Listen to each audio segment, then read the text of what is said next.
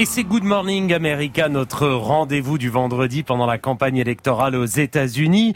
Gérard Haro, bonjour. Bonjour Nicolas. Gérard, le 4 novembre au matin, en se réveillant, les Français connaîtront-ils le nom du futur président des États-Unis? Mais pas forcément Nicolas. Après les élections législatives de novembre 2018, les premiers chiffres publiés dans la soirée indiquaient que les républicains s'en étaient plutôt bien tirés.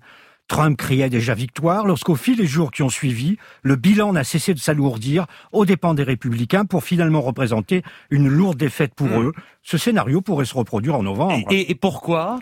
Parce que tout dépend du dépouillement des bulletins par correspondance. Cette opération assez lourde par les vérifications qu'elle exige prend du temps. Or, cette manière de voter sera cette année plus fréquente que par le passé du fait du Covid, ce qui entraînera que le dépouillement complet des votes sera plus long que d'habitude.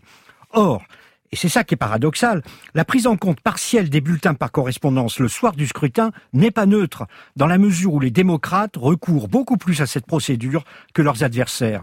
Le soir du 3 novembre, l'image que donneront les médias du résultat risque d'être incomplète et ce qui n'est pas indifférent, favorable à Donald Trump, puisque les républicains auront voté de manière traditionnelle, beaucoup plus que les démocrates, et que leur voix aura donc été immédiatement prise en compte. Et cela donc, Gérard, pourrait-il aller jusqu'à faire de Trump le vainqueur d'un soir? En effet, Nicolas, selon la plus ou moins grande proportion des bulletins par correspondance qui auront été dépouillés, certains modèles mathématiques concluent qu'il n'est pas exclu que le soir du 3 ou le petit matin du 4, Trump puisse se déclarer vainqueur sur la base des votes recensés à ce moment, pour voir progressivement son avance se réduire, puis s'inverser au fil des jours qui suivront.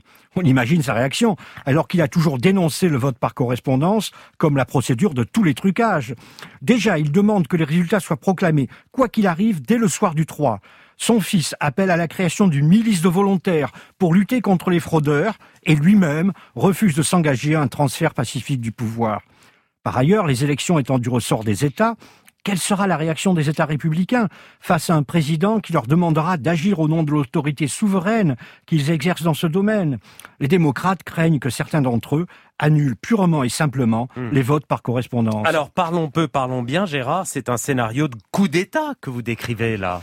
C'est en tout cas une inquiétude que formulent les commentateurs qui n'ont pas l'habitude de donner dans le spectaculaire et l'alarmisme. Pour ma part, je suis convaincu que la démocratie américaine a des institutions solides et résistera à la crise. Dans ce cas, la Cour suprême restera l'arbitre ultime de la querelle. Ce qui est d'ailleurs une raison de plus pour les républicains de nommer un juge de leur bord dans cette instance. Ces questions, pour le moins surprenantes, sont en tout cas révélatrices de la tension que connaissent aujourd'hui les États-Unis, polarisés à l'extrême et au bord de la guerre civile. Non seulement l'élection présidentielle américaine, je l'ai déjà dit, ne se conclura pas le 3 novembre, mais la crise politique américaine ne disparaîtrait pas hmm. avec la défaite de Trump. Merci Gérard et à vendredi prochain.